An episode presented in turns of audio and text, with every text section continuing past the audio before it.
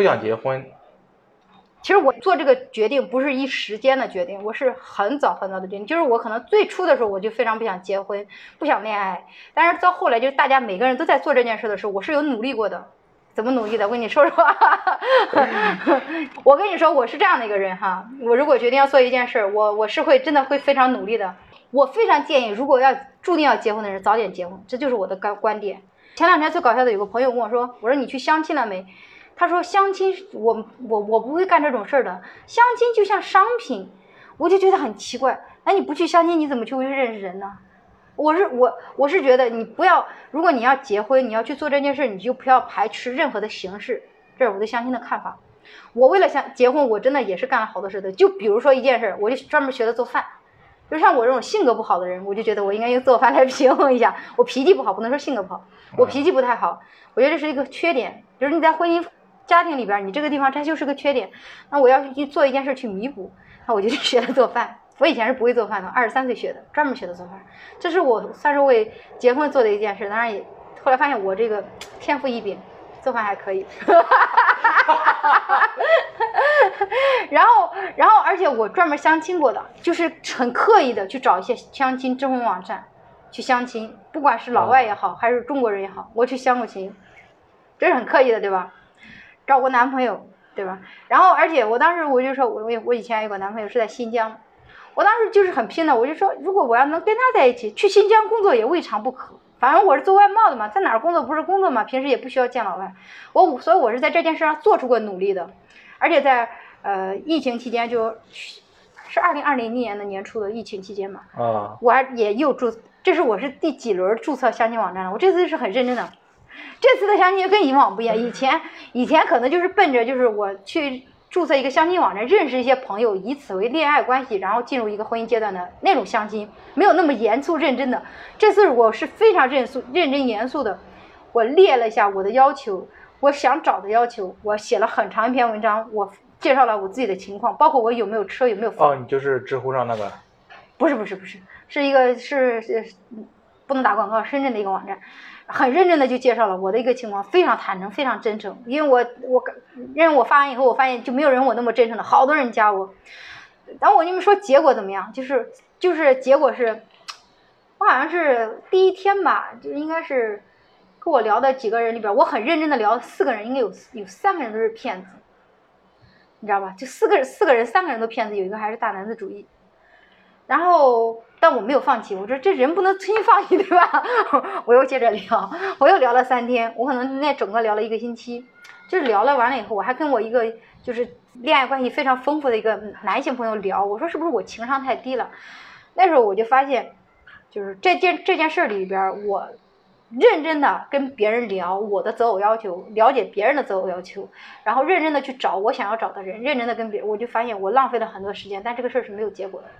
就是我想要的人，他应该是已经结婚了，然后，然后对方想要的我是什么样的，可能我也做不到。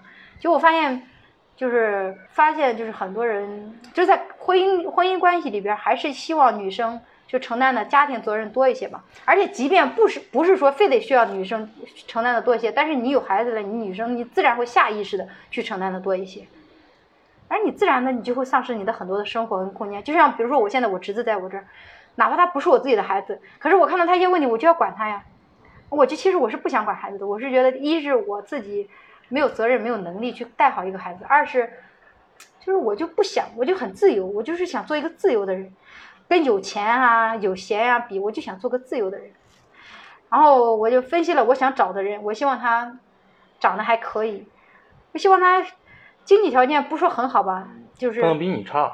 没有，那没有，他可以比我差。但是我突然发现一个问题，就是比我差的人没什么见识。就如果他，我他妈这会被打死。我发现就是，我发现就是，如果他经济条件不是特别好的话，他的见识就不会特别广。如果他读书少的话，他思想就不会有有深度。我又希望他读书好，我又希望他有点见识，我又希望他长得不太丑，对吧？我也希望他三观三观跟我一直聊得来，我又希望他不比我小，跟我年龄相当。我想完想来想来想去，我觉得全球那么大，我可能得去国外找了。找不着。找不着，确实是找不着。就是你明知道这是一件事儿，你去花很多时间，你也不会去，你可能就不会干了，你就觉得。但是我，但是我通过那件事，我想明白一个事儿，就是，就是我想结婚这件事想太晚了。如果我二十七八岁就意识到我真的注定我一定要结婚的，那个时候我就决定去做这件事的时候，我可能会就是会更好。所以我觉得就是我。但是我从二十七八岁的时候，我开始思考的，也是在找的，但是没有可能没有那么认真，但已经很认真了。然后我二十七、二十八、三一直到三十，我三十岁那年就是一无所有的时候，那是我人生的一个就是很什么都没有的阶段。包括疫情期间，我也是一个什么都没有的阶段。在这两个阶段里，包括我刚毕业那一年，毕业那一年就是我没钱交学费，我连毕业证都拿不到，那也是一个人生的阶段，基本上都是因为钱哈。这么几个阶段的时候，我发现我身边也没有人，我也扛过来了，而且。那几个阶段，我想了想，就是说，如果将来的将来，就是接下来的几十年，我都会面临这样阶段，可能都是我一个人的生活，我能不能承受住这种孤独感、寂寞感？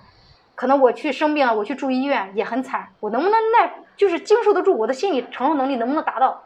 我思考了以后，我觉得我可以。我妈生病了以后，就是我们去的往病床上抬她的时候，我妈就跟我说：“她说你看，你如果不结婚，你将来怎么办？”但我那一刻，我突然觉得哇，有钱真的好。你知道吗？就是你知道那种感觉吗？我当时那一刻，我那一刻，我看到我妈生病那一刻的感觉。我妈生病嘛，那她很胖，我们每个人都要抬她。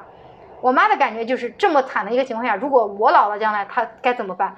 我妈是这么想的，但我当时想的是，我要赶紧挣钱，赶紧存钱了。我老的时候，我希望我能用钱来摆脱这个困扰。所以我就觉得。就我不管是从我其实本来是一个很感性的人，非常感性，我也是个恋爱脑，我也谈过恋爱，对吧？然后我在就是经过感性也好，理性也好，还有认识一些人也好，各种努力也好，就不管是我的情商也好，还是因为我的个人性格也好，我觉得多多少少大家都错过了，就是没有那么合适的一个啊，所以就对就不结婚了，不不婚主义。对，而且我真的觉得哇，一个人太舒服了，太舒服。我觉得现在的这个不结婚的人太多了。对啊，反倒反倒没有那么稀罕了，就是大家不结不结婚突然就变多了，因为可能大家都跟我一样理性嘛，想明白了，因为觉得其实人就应该活得自我一点嘛，现在又不是战争年代，我们不需要去革命，对吧？好吧好吧。刚看过《觉醒年代》，我天，我好激情啊！真的真的没有没有特别想结婚，但我是真的觉得结婚也挺也挺好的，只是我自己没有。